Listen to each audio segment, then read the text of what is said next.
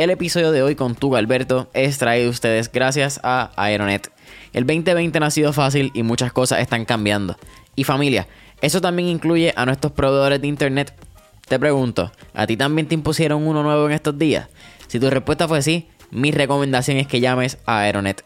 Con más de 20 años de experiencia, Aeronet provee soluciones de fibra óptica y wireless sólidas y confiables para tu negocio. Y si estás cansado de perder dinero cada vez que se va al internet, Aeronet también provee soluciones con redundancia para que tu negocio siga operando en todo momento.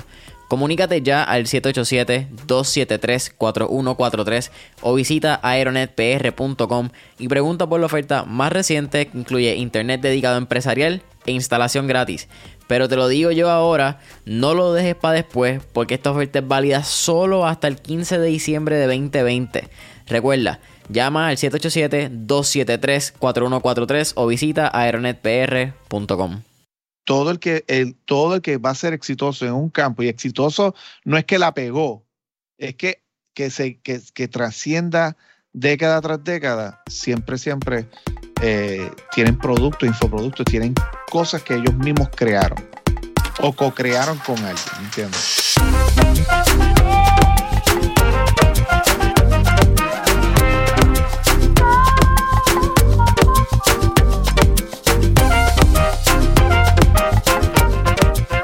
La que hay familia? Mi nombre es Jason Ramos y bienvenido a Mentores en Línea, un podcast donde hablamos con los empresarios e influencers responsables por las marcas más destacadas, para que así conozcas quiénes son tus mentores en línea.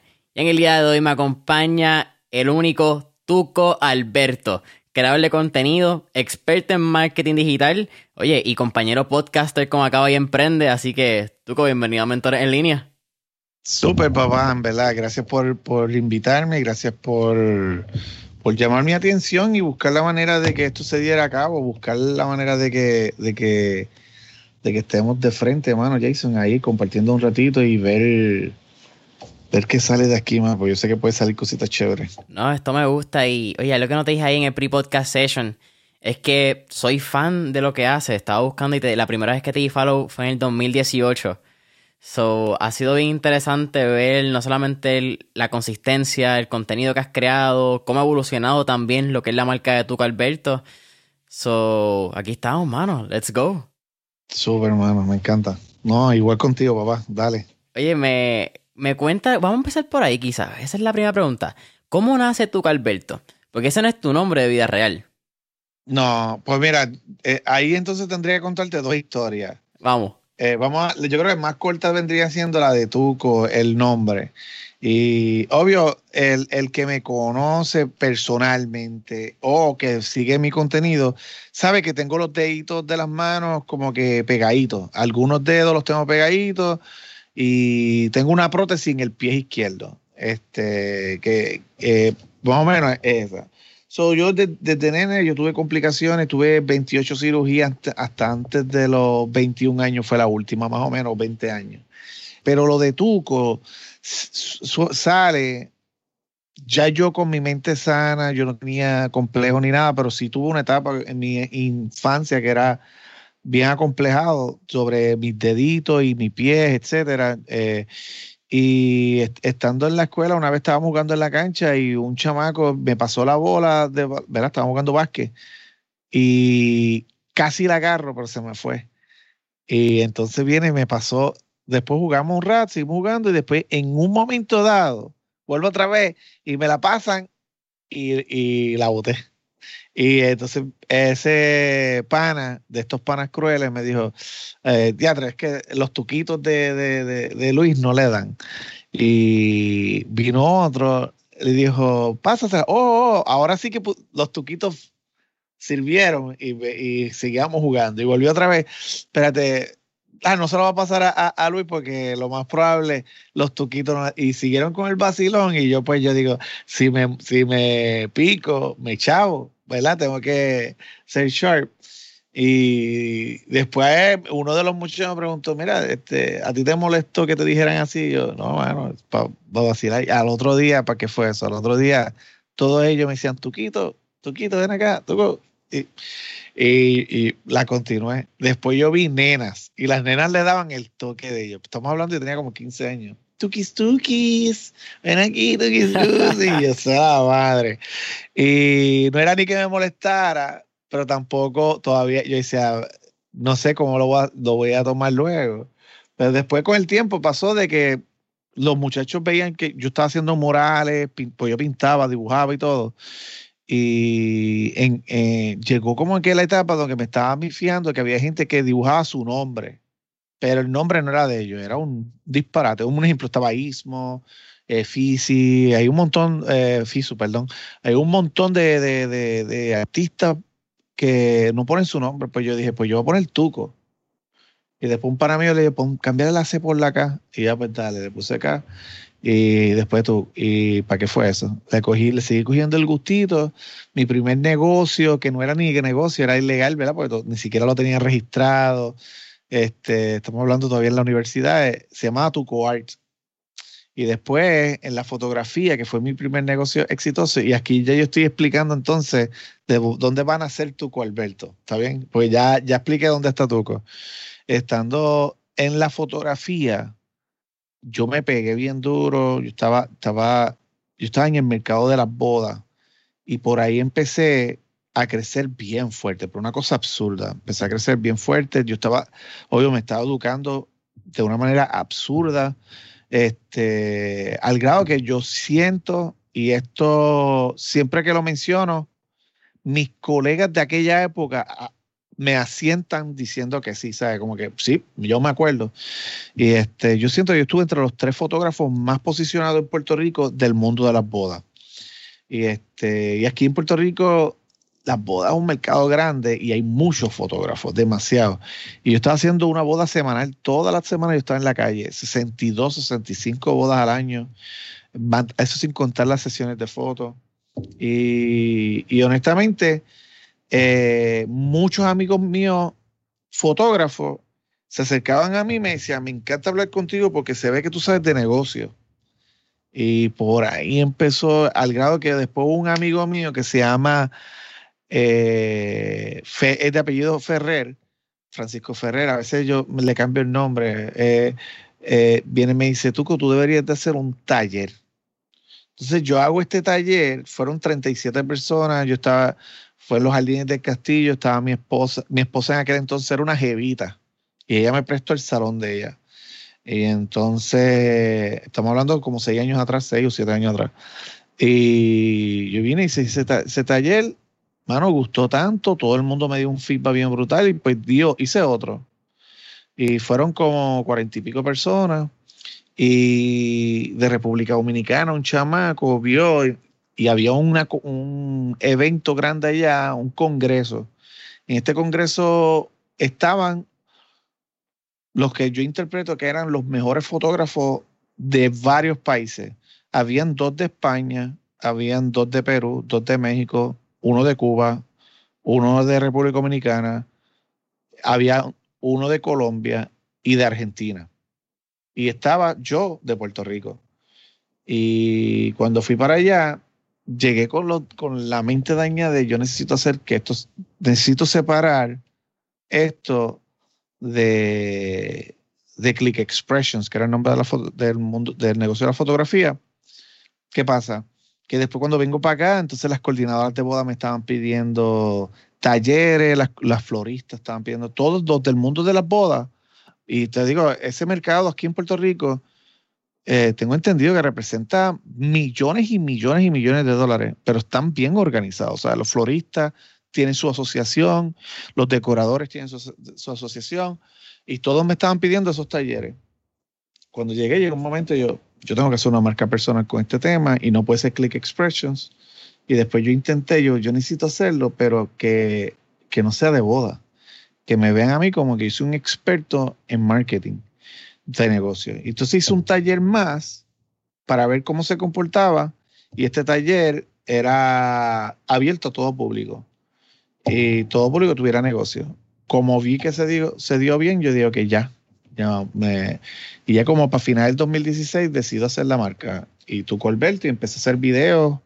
Intentaba darle mi toque de humor, ¿verdad? Porque yo creo que esa parte le daba eh, eh, la chispa Y por ahí me fui, mano, me fui en un viaje, un viaje al grado que yo dejé de fotografiar, porque económicamente este negocio prometía también, ¿me entiendes? Este, y encontrarme ahora de que he viajado varios países a dar talleres, pero también tengo clientes por toda Latinoamérica, mano. Clientes en Ecuador, tengo clientes en Estados Unidos como en seis estados, eh, tengo uno en República Dominicana, sin contar los estudiantes. Vamos a ir parte por parte en esa historia. Me tripea mucho que, que Tuco sale, eh, aunque hay que ser medio cruel y, honestamente, ¿verdad? Cuando uno es chiquito. Tú sabes que tú tienes uno siempre un pana cruel, ¿me entiendes? siempre, no falla. Y, so, en aquel entonces yo lo veía, estos son panas míos que son charlatanes. A este le dicen, qué sé yo, fatache porque es gordito. A este le dicen de eh, qué forma. Estos cabrones me dicen, me dicen tuquito. Y por ahí. Siempre no, pero como te dices, siempre hay un pana que. Hay, siempre hay un cabrón que le gusta joder. Lo interesante de esos panas es cuántas cizañas entonces ellos aguantan. Que fue algo que tú mencionas, está aguantado. Tú dices, pues está bien, dejamos aguantar el precio en algún día me va a tocar a mí. Sí, pero lo que pasó fue de que se volvió mi marca, pero me apasiona, ¿sabes? Al grado de que a mí me encanta. Bueno, yo he optado, yo he pensado un par de veces, yo, a mí me gustaría cambiarme el nombre y legalmente que aparezca como Tuco para, pa, qué sé yo, irme en el viaje y creérmela bien exagerado, ¿me entiendes? Como que, y, pero me encanta, me encanta mi marca, me encanta, la gente cuando me dice Tuco, mi, o sea, yo, yo siento de que esta persona me conoce por lo que soy porque mi familia me dice Luisito. ¿Me entiendes? Mis tíos, eso, es otro mundo. Y obvio, la gente proper me quiere llamar Luis Alberto. Pues eh, eh, ya, cuando tú me dices Tuco, yo siento de que tú estás entrando en mi mundo, en, el, mío, el de verdad, ¿me entiendes? No es el, ni el familiar, que ese no lo escogí yo, que, que, que hay puedo quejarme mil veces de par de tíos, par de primos, par de todo porque no los escogí yo, ¿me entiendes? Eso me los dio la vida y tengo que chupar. Y por ahí, pero me, disfruto cuando, y tengo inclusive primos así mismo que me dicen, me lo, me lo dicen, eh, Tuquito, Tuco, ven acá. Y, y, a veces se lo olvida, espérate, a mí se me olvida que, que a ti también te dicen Luisito en la familia. Sí, entonces el, Alberto lo dejamos reservado para cuando estamos en problemas. Sí, cuando vayamos para corte o algo así, o, o para el médico. Para el médico. Oye, cuenta, mira, empiezas tu, marca personal, eh, para eso del 2016 me estabas contando. Yo creo que cuando hablamos de lo, del estado de los medios en 2020 y estamos hablando de crear marcas personales, algo que se convierte bien particular es en cuántas redes debo comenzar. ¿Cómo empiezo esta si empiezo la otra? Pero tú empezaste no por Instagram, sino por Facebook en el momento, ¿cierto? Sí, yo empecé en Facebook, Instagram era una aplicación de, de, fotos todavía, ¿me entiendes? Este, y había de todo, pero yo todavía no entendía el valor de ella. Sí creo que habían videos de 10 segundos, porque todavía Instagram competía con Vine. Aunque tú no lo creas, Instagram competía directamente con Flickr. ¿Tú te acuerdas de Flickr? Claro, que era como azul también, parecida al de Tumblr. Al de, Tumblr y Twitter. Era como que se lo vio el color. Eh, y Flickr, Flickr fue estándar, estamos hablando como por 10 años. O sea, Instagram competía directamente con ella y después, después como que Flickr desapareció. Pero todo el mundo tenía Flickr, estamos hablando por los tiempos de MySpace. Y Nunca tuve MySpace. Sí, no, tú, eres un nene, me dijiste que tenías 21 años. tenía 11 cuando, cuando ya Facebook estaba en su apogeo, yo creo, 11 o 9, eh, fue el 2008 que ellos se, empezaron a darle boom. Y este, pues viene, eh, yo, a mí no me hace sentido todavía, pero Facebook yo lo tenía mangado. Todavía yo siento de que a Facebook yo lo tengo man, súper mangado. Mi, mi dinero eh, inclusive yo he conversado con un par de duros del marketing y siempre les pregunto, ¿de dónde tú sacas más chavos? ¿De Facebook o de Instagram? Y me lo dicen, de Facebook. Pero es porque el público adulto está ya más adoctrinado a pagar online. ¿Cuál de Instagram todavía hay mucho, mucho chamaquitos. TikTok, el que monetice en TikTok, lo que va a monetizarlo mayormente van a ser t-shirts, cosas que sean para adolescentes o juegos. Pero alguien que quiera vender una prenda, una casa, un carro desde TikTok no lo va a lograr así de fácil porque ese, todavía hay que adoctrinar ese público. a que ellos tengan que pagar, ¿me entiendes? A que eh, todavía son muy chamaquitos. En Facebook se me hace, es bien sencillo hacer dinero. Este, y, he tenido un par de colegas que hemos tenido esas conversaciones y yo, y me dicen así 80-20, 80%, Facebook me llegan los, clientes que de, de, Instagram. Sí, es, bien interesante. Y tú mencionaste TikTok. Yo creo que estoy 150% de acuerdo contigo. Donde si tú estás utilizando TikTok Ads, que es lo, pues, la parte comercial que ellos están cada vez probando y cada vez haciendo más grande, es decir, un producto con un, que un precio mayor, maybe 50, 60 dólares, que sea un quick cash para un nene, que le dice el papá un jacket, maybe algo de maquillaje, pestañas que he visto mucho, estas de, no, eyelashes, no sé ni qué carajo es el término realmente. Pero tiene que ser rápido. Sí, mano. Y es lo que tú dices, es, el público. TikTok tiene que estar, ¿cuánto? De 12 a. Pues todo lo que es generación Z, de 12 a 18, tiene que estar bien metido ahí. Ese es el fuerte, pero ya se estima que hay, ya hay como un 30% de la población que, que está en sus 20 y pico, 30 y pico. 34 de 22 a 34 ya es como un se estima, bueno, repito, pues cada vez sale una gráfica nueva y dice, ok, esta contradice la anterior. Este, pero se estima que más o menos ya hay un 30% que, de la población que se sale de ese, de ese margen. Es que ellos también hicieron un, un buen esfuerzo, yo creo, como marca en la estrategia de tratar de adulterizar, no, adulterizar no es la palabra, pero adult la plataforma cuando empiezan a entrar Kevin Hart, The Rock, Will Smith, este tipo de artistas que traen un poco de vejez a estos influencers chamaquitos. Yo encuentro de que TikTok ha hecho tan hermoso el contenido rápido. Porque la gente piensa en TikTok y piensa los chamaquitos todos bailando la misma mierda esa y tú moviendo la mano para la derecha y para la izquierda y la mamá está al lado tuyo haciendo la misma mierda. Eh, eso es una parte de TikTok. Empieza a buscar información. Edúcate en TikTok y tú vas a decir, vete para el carajo. Esto, es información súper valiosa en menos de un minuto. Eh, yo sigo a un realtor que, que es como asiático y él todos los consejos que da es de bienes raíces.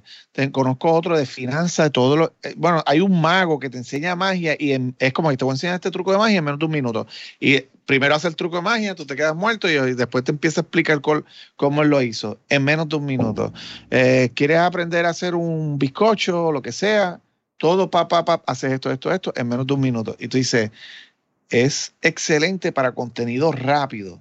Porque yo veo también a, Twitter es, una plataforma de contenido rápido y Instagram es como un híbrido, pero TikTok es la perfección en lo que es contenido rápido y a mí me encanta un montón, me, encanta un montón y el alcance bien brutal. El alcance es increíble.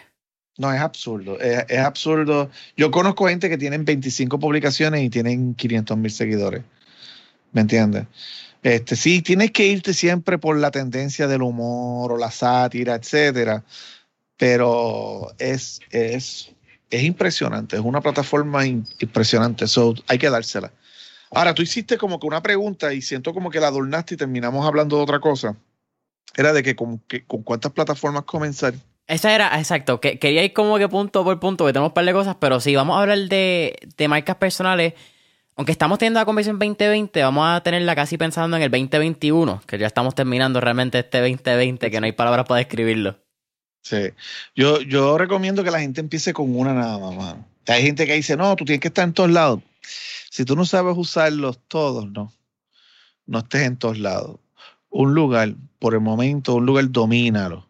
¿Me entiendes? Un lugar y domínalo y con calma, nada de prisa ni nada por el estilo, y te vas a ir dando cuenta como que, ok, este me hace, me hace más sentido dominar una plataforma, eh, consolidarla y crecer ahí. Un ejemplo, hay gente que, que se hicieron en YouTube y están 100% en YouTube y tú no los ves en ningún lado más que en YouTube. Inclusive hay TikTokers que tú no los consigues en ningún lado solo están en TikTok y que eso puede ser a largo plazo o una negligencia puede ser, ¿me entiendes? Pero si tienes el talento de, crecer en una plataforma, creces en cualquiera. Pero yo considero que tú debes de irte all in en un solo sitio, con calma, sin prisa, uno dos años, y después si quieres ampliar, amplía viendo las tendencias. Lo otro necesitas saber qué edad tiene el mercado aquí que tú quieres llegar. ¿Me entiendes? O, si tú quieres comprar, vamos a poner si está, volvemos otra vez con el tema de las casas. Si quieres vender casa eh, a TikTok, no te vayas ni loco, ¿me entiendes? Es más, difícilmente a Instagram. O sea, el grueso de la gente que va a comprar casa está en sus 28 para arriba. 28 y quién sabe que 32 un poco para arriba. Ahí donde están los gruesos más grandes. Pues ¿dónde está esa gente? Quién sabe que entre Instagram y Facebook. ¿Me entiendes? Tú tienes un negocio que te vas de negocio a negocio, vendes a negocio a negocio, un distribuidor, Ferrer Rangel, ¿qué rayo hace si, si Ferrer Rangel quiere estar en, Instagram? No va a hacer ni un dólar allá adentro. En Facebook no va a hacer ni un dólar. Si está en LinkedIn y tú dices, diablo, pero ahí eh, es, la gente entra, la gente entra nada más para chequear el número de teléfono y llamarlo y hacer negocio. Todo el que yo veo que domina LinkedIn, lo que va es, yo quiero conseguir la compañía, ver quién es el presidente o ver quién es el departamento de mercadeo, dame el número de teléfono, lo voy a llamar ahora. Lo ven como un directorio y todo el resto es un desierto. Pues esa plataforma para mí es un desierto. Pero es muy interesante LinkedIn a nivel de trabajo. Es un directorio, tienes que verlo. Yo no lo considero ni una red social porque no se socializa casi. Es un directorio. Es que es como work hangout. Entonces es como que raro porque igual que tú separabas tu jangueo fuerte en vida real a tu jangueo de trabajo light after 5 con dos o tres compañeros, pues yo creo que la misma interacción así se... No es la palabra, así se mueve a estas plataformas, así se traduce vía internet. Claro. Es, bien, pero esa plataforma es bien interesante también. El, ah, no, no le he sacado provecho. Tampoco es como que sienta que me haga un hueco o algo así, pero eh, a, mí, a mí la que me, yo siento de que yo debo de empezar a cultivar TikTok eh, desde ahora, pero yo digo otra red social más palta. Y en este, video. Después en video. Pero yo siento que si yo me pongo a darle duro desde ahora, en un año yo creo que yo puedo tener unos números asquerosos. Orgánico, orgánico. Pero no tengo ánimo, mano. yo estoy en yo hago contenido, pero yo no estoy en el negocio del contenido. ¿Me entiendes? Yo estoy en el negocio de, la, de los infoproductos. Yo vendo productos, yo vendo eh, cursos online, yo entrenamiento, vamos a ponerlo de esa manera. Y hay gente que me dice, tú, Codiatre, llevas dos semanas sin sacar un video. Claro, eh, porque ese no es mi negocio. Mi negocio es cuando yo saco muchos eh, videos, cuando tengo un, un, infoproducto corriendo y ahí yo lo voy a dar bien duro. Tú mencionaste un punto que a mí me llamó mucho la atención y es que empieza por una plataforma y está uno o dos años. Y quizás es que nos escucha y dice, wow, pero uno o dos años es un montón. Pero también hay que hablar de, de consistencia a largo plazo. Y yo quiero traer tu ejemplo en YouTube. Porque tú llevas un montón de años dándole a YouTube. Aunque sea poquito a poquito pero está ahí. Yo, yo, yo lo veo como un armario, YouTube. Eh, pero yo siento que ha sido una mala decisión que yo he tomado y he estado en estos días trabajándolo más. De, yo, porque yo lo que hago es todo, como dominaba, tenía mangado a Facebook. Eh, yo yo hacía el contenido para Facebook, pensando en Facebook, haciendo todo como para Facebook, y después lo distribuía en todos los otros lugares. Hoy en día yo le estoy dando mucho énfasis a Instagram, ¿me entiendes? Eh, y, pero yo siento de por qué rayos yo sigo ignorando al buscador más grande del, del mundo, o sea, que es Google, ¿me entiendes? O YouTube, yo tengo que darle duro a YouTube. Y estaba creando ya títulos enfocando en cómo la gente en YouTube piensa, ¿me entiendes?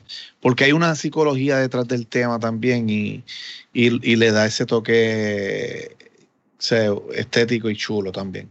Sí, en inglés el SEO es how to, do whatever. Ese es uno de los keywords. Y, y es bien interesante porque YouTube, como una manera de. Quizás podemos hablar del explore que tiene YouTube. Tú puedes aparecer en, en una búsqueda que tú ni siquiera te imaginas, pero el encontrador por tus palabras de keywords, por los tags que le ponga. Y ¿Cuánto tráfico lleva YouTube a nivel de, crees que es más efectivo para personas que ya tienen infoproductos? Porque así pueden monetizar a algo, no simplemente crear un video de YouTube por crearlo, que es lo que a veces quizás podemos pensar que es lo correcto. yo considero que toda persona, aunque sea para hacer reír, que esté en YouTube, debe tener un infoproducto o debe de tener producto. Un ejemplo ahora mismo, eh, Logan Paul, él hace más dinero vendiendo la línea de ropa que él tiene que en mismo YouTube. ¿Me entiendes? Logan Paul. Eh, él, cuando abrió la tienda, él en, 24 horas hizo un millón de dólares en, en preventa y no tenía ni siquiera el, inventario. Eh, de la ropa Maverick, se llama Maverick, la, la de él. Este, y te digo, este tipo, poco a poco, yo he visto cómo él se ha ido preparando, él sabe lo que vendría siendo la ley de atracción, lo que vendría siendo manifestación. Eh, él se ve que se está educando mucho en, términos de liderato y de lo más probable es estudiante de John Maxwell o algo así por el estilo, pero él, cada rato en los podcasts de vez en cuando alguien se tira y viene y dice como que, como que, oh, you're manifesting, oh, you're, you're, you're working on your gratitude. y eso son, todos son, son temas que tienen que ver de liderazgo a la John Maxwell o a la The Secret, ¿me entiendes? Claro. ¿Te acuerdas de la película? So que van, más eh, en, esa línea y yo sé que él se ha preparado. Eh, pero así yo te puedo mencionar un montón que todos tienen productos. O sea, todos tienen productos los grandes, grandes, grandes, que son bien astutos, cuando tú pones a analizar, o venden infoproductos o venden productos. Este, Peter McKinnon, que es como que un caballote, tiene cursos de cinematografía, ¿me entiendes? Eh, so ya, ya tú vas viendo que estas personas que lo que hacían era entretenernos ya tienen otro fin y es monetizar, ¿me entiendes? Este, so yo recomiendo de todo el mundo, aunque sea para tirar sátira o lo que sea, deben de tener ya planificado cómo yo voy a hacer dinero de esto. Y tienen que aprender del negocio. Del, negocio de hacer dinero, ¿me entiendes? Este, ahí te dice, ah, no me interesa eso por ahora. Claro, porque vives con tus papás. Eh, vives con tus papás, te dan todo, ¿verdad? Eh, tú no tienes que pensar en comer, eh, pues tienes que pensar que ese tiempo se te va a acabar ya mismo. So, ¿Cómo entonces tú puedes ir preparándote para cuando ya tú tengas esa decisión? ¿Me entiendes? Pero sí, crear un infoproducto o crear productos, este, ¿me entiendes? Y hay algo que yo siento que se va a ir popularizando, que yo estoy entrando en ese mercado ahora, es de buscar personas que son grandes, tienen, tienen seguidores, con ganas. Yo ahora mismo nosotros estamos negociando a una muchacha que tiene 2.5 millones de seguidores. A tan ganas. Y, ella cobra como 100 dólares por, por un post en, en las historias. Y ella está haciendo como sus 5 mil, 6 mil dólares al mes. Pero yo la estoy, la estoy educando a ver si nos asociamos y yo crearle los productos. Y crearle cartera, ropa eh, obvio, de la India, de allá, de China, de, conseguir estos diseñadores de allá que nos den a un precio bien salvaje y ponerla a vender. Y, ¿Me entiendes? Eso va a ser un, eso va a ser un negocio que va a ir creciendo. Estos intermediarios, y yo decir, yo voy a poner todo el dinero, yo te voy a si son un set de cartera, pues mira, eh, vimos una que, que, que, nos encantó y tiene como siete piezas para tus gafas, para tu celular, la cartera grande y una cartera chiquita como para cosméticos y cositas así. Y no, si compramos 500, nos las dan como en 7 dólares todo ese, ese corillaje de cosas. Pues la intención es ver, que ¿cómo podemos entonces decir, mira, tú no tienes el dinero, yo sí lo tengo? ¿Cuánto va? 7 por 500, me imagino que van a salir como unos 3.500 más el shipping, vamos a poner que se trepa 700 dólares o algo así, 4.200. Yo voy a poner el dinero completo. Yo te voy a poner la página, yo te voy a poner... y van a haber agencias que se van a ir dedicando a eso. Y yo, y, ay, ¿y cuánto va, a ganar? De lo limpio, o sea, primero yo recupero lo mío, de lo limpio. Un split. Eh, nos vamos a un split. Y, pero vamos a pensar que esa muchacha de momento eh, hagamos una campaña simple y de momento ya esté vendiendo de en vez de 500, que esas cosas, esos números se han visto bien absurdos. Gente que hace un par de anuncios de algo y de momento vendimos 9.000 unidades, 5.000 unidades, ¿me entiendes? O sea, eso es, rompimos el cochinito. Puede que no pase, puede que sí. Eh, pero yo siento que es un win-win fácil. Y más cuando estamos hablando de son millones. Y hay mucha gente en Latinoamérica con un montón de seguidores y tú les preguntas cuál es el método de monetizar. Yo, shoutouts, 100 dólares por un shoutouts. Es como que tienen que matarse para poder hacer números grandes. Estamos hablando más de 15 mil, 20 mil dólares. Que eso también es poco para lo que están haciendo muchos allá adentro. Sí, ahí, ahí yo voy a tocar dos puntos. Yo creo que el primero es muy interesante que tú mencionas y yo estoy de acuerdo contigo que es tiempo que los influencers se empiecen a convertir en dueños de marca y de su marca y no estar rentando a otras personas que lo que quieren es un producto. Lo que pasa es que yo no sé qué es el expertise que tú traes a la mesa, porque yo creo que no necesariamente todos los influencers saben qué producto pueden hacer para la audiencia que les da follow. Porque no siempre la audiencia que le da follow es la que ellos piensan que le dan o la que ellos y lo, o el producto que ellos quieren crear idealmente. So, yo creo que ese expertise tú lo traes a la mesa. Y el segundo punto es que yo creo que el mercado que hay en Estados Unidos y Europa de Instagram, de Facebook, en redes sociales y cómo se compra, pues es bien diferente al de Latinoamérica. Está un poco más avanzado. Totalmente. Está más doctrinado. Todos tienen su. O sea, ¿cuántas veces? Un ejemplo. Eh, tarjetas de que son de Visa Crédito que son, que no son créditos, son débitos, perdón. ¿Me entienden? Pero dice el logo de Visa o de Mastercard, pero son débitos. Ah, ¿Cuánto tiempo llevamos viendo eso? Como 10 años más o menos. Fácil. Eh, eso también en Latinoamérica se lleva viendo como 10 años, pero todavía la población se niega a usarla. ¿Me entiendes? Hay un gran poblado que todavía lo ve como que, ay, ¿y por qué yo necesito eso? Porque eh, todavía es difícil doctrinarlo. Un ejemplo a mí me pasa también de que eh, en entrenamiento, cuando yo voy a dar entrenamiento, eh, tengo que sudar un poquito más cuando estoy intentando entrenar a, personas de México, de Perú, este, ¿me entiendes? Es como que, uff, tengo que sudar un poco, lograr hacer ese tipo de venta ya. Pero todo no deja de ser interesante, este, pero verlo también de esta manera. ¿Cuántos raperos de los años 90 tú te sabes de memoria? Americanos. Y yo te voy a decir, todos los que tú te acuerdas tenían productos vendiendo en la calle también, no solo la música. Yo, no soy de los 90, pero nada más vamos a ver para ver cuántos yo sé porque ni tengo idea. Eminem. está en vivo. Ok, Eminem. Y, tiene, y él tiene línea de ropa. la película. Eh, ¿Me entiende? Películas. el, you name it. ¿Me entiendes? 50 Cent JC están en la misma línea la misma línea, tienen ropa, tienen son, ah, son productores para el colmo, ¿me entiendes? Están buscando, ah, tú canta, dame escucharte, papá, pa, yo te firmo, ¿me entiendes? Doctor Dre, exacto. Es el, Dr. Dre es como decir el, el, padrino de los padrinos ahí, porque él es el primer rapero que, se, que, lo, logró ser billonario. ¿Me entiendes? Eh, otros que son un poquito de, de, baja escala, pero tú dices, diablo, todavía siguen apareciendo. Ice Cube, este, pero Ice Cube, yo puedo decir que early 90s, casi finales de los 80, este, percibo yo. Eh, y Ice Cube es actor, ¿me entiendes? O sea, eh, eh, igual rapea, es actor, tiene, estoy seguro que tiene línea de ropa, estoy seguro que es productor, estoy seguro, él, él producía un evento que se llamaba algo de, de Family y era, era como de rock y de rap a la vez. Creo que era Family Duties, algo así.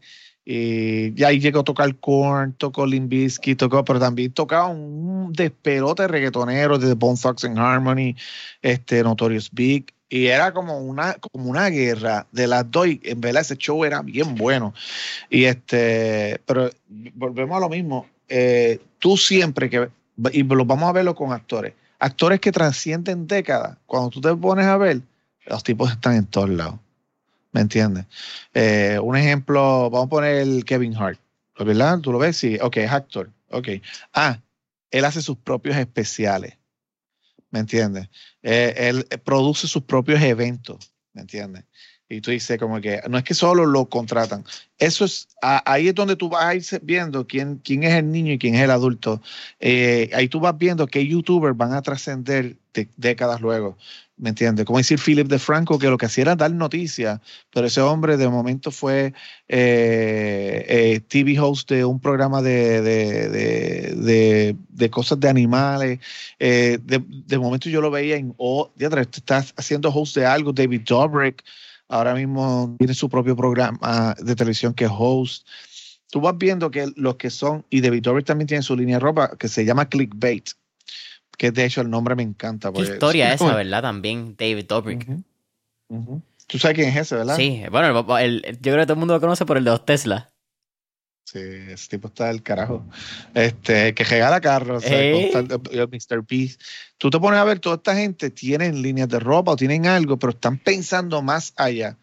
Eh, y esto, tú tienes 21 años, hermano, pero algo, un buen consejo que te digo, que yo te voy, te voy a dar es cuando tú empieces a ser chavo, y vamos a pensar que en tu mundo sea chavo 5 mil dólares mensuales, 7 mil dólares mensuales, antes de empezar a blinearte y a intentar demostrarle que, ah, mira, mira lo bien que yo estoy. Y te lo dice alguien que, mira, mi reloj costó cuánto, 300 pesos. El, el, el iWatch, yo he visto bien práctico y todo. Ve qué rayo puedes hacer con ese dinero, que te genere más dinero. Y, y acuérdate de eso. Intenta ser alguien que trascienda décadas. Es bien difícil. Bueno, tú, tú, yo sé que tú estás muy por delante de, las personas de tu edad, porque ya tú estás tú tienes tu medio de comunicación, ya tú estás pensando en otras cosas que muchos no están pensando, pero quiero que lo veas de esa manera. El día que tú empiezas a ver algo que es de dinero bueno para la edad en que te encuentras, que te dice y más de un boricua, ¿me entiendes? Este, vamos a pensar que sean 5 mil. Tú decir, ¿qué puedo hacer yo que me siga generando más dinero todavía y empezar a diversificarme porque quiero pensar en el juego a largo plazo? ¿me entiendes? Y este, so, y, y te fijas, siento que me salí del tema, pero todo el tema vuelve al principio, ¿me entiendes? Todo el que, el, todo el que va a ser exitoso en un campo, y exitoso no es que la pegó, es que, que, se, que, que trascienda década tras década, siempre, siempre eh, tienen productos, infoproductos, tienen cosas que ellos mismos crearon o co-crearon con alguien, ¿me entiendes? Algo que, que yo creo que seguimos en el tema de la marca personal y seguimos jugando con ella. Algo que a mí me gusta y quizás también es parte de los mentores en línea es que tú usaste el español a tu favor. Y tú desarrollaste todo lo que tiene que ver con redes sociales. Me imagino que aprende mucho contenido en inglés también. Eso lo que hace lo traduce. Y así enseña en español. Y me parece muy interesante porque yo creo que el marketing, igual como estamos hablando de la adoctrinación del marketing, pues en Estados Unidos y Europa está bastante adelantado. Y yo sé que tú eres fan de Russell Bronson. Y si hablamos del contenido de Russell Bronson, ninguno de los libros, hasta mi entender, está en español. O sea, que tú puedas adquirir ese conocimiento en inglés y poder traducirlo a una masa que quizás no conoces español, que es una ventaja que en Puerto Rico tenemos, que tenemos los dos idiomas. Pues me parece muy interesante y más desde un puertorriqueño, porque yo creo que cuando estamos en Puerto Rico siempre queremos hablar inglés. Sí, es como una majadería que nos enseñaron. Es una estupidez, ¿me entiendes? De hecho, hay gente que me dice, I, like speaking English because it, sounds so much better. Y es como que yo digo, ajá, dile a un gringo si considera si el español es sexy. Y ellos me dicen, uff, I love when girls curse on me on, in Spanish. Me dicen, when they say me stupido. o sea, So, el, lenguaje es lenguaje. No hay ningún lenguaje que suene más sexy que el otro. suena sexy para ti porque no es tuyo. Es como decir, la mujer del vecino siempre está más buena que tu mujer. Eso era una frase que a mí me decía. Y vuelvo a te digo, no estoy diciendo que yo opine eso, porque te digo, yo estoy súper feliz con mi esposa y, yo sé que si tú que me sigues, mi hermano Jason, este, tú, tú sabes que yo la tengo en un pedestal en mis, en mis cuentas, siempre o al menos una vez en semana siempre hablo del tema de mi, de mi relación. Pero, pero sí, para mí, yo juraba que yo estaba adelantado a mi tiempo cuando yo dije voy a hacer contenido en español de marketing. Yo juraba ese Pero entonces cuando empiezo a descubrir yo, ah, mira, en México hay como cinco personas. Ah, día tres. En España hay cuatro duros bien o sea, exagerados. Oh, espérate, en Colombia está esta otra persona que lleva más tiempo que yo. Ah, so ya había una vertiente de, de creadores de contenido que estaban haciendo ruido. Y hay una bella generación de nuevos educadores que también yo siento de que tienen su toque, mano. Y yo puedo decir un ejemplo de los rockstars latinos, yo considero que Carlos Muñoz es uno de ellos. Y yo, y yo, y yo, te, y yo siento de que él, yo siento que Vilma Núñez, que también es como decir, yo considero que ella es la queen de la mujer, de la mujer empresaria, este, tienen su personalidad y no se sienten, que es lo que pasa mucho con los boricuas. No, yo no siento que están intentando imitar a un gringo. ¿Me entiendes? tienen súper... Carlos Muñoz, yo te digo esto, cierra los ojos. ¿Quién es el educador de, hermano, hoy sin el idioma, el educador que de, de, negocio que, se, que todas las veces que se presenta tiene una chaqueta totalmente diferente una de la otra? Tú vas a ver que es Carlos. Nadie tiene, en Estados Unidos tiene eso, ¿me entiendes? Eh, que lo conozco desde que estaba empezando, que hacía resumen de libros, etcétera.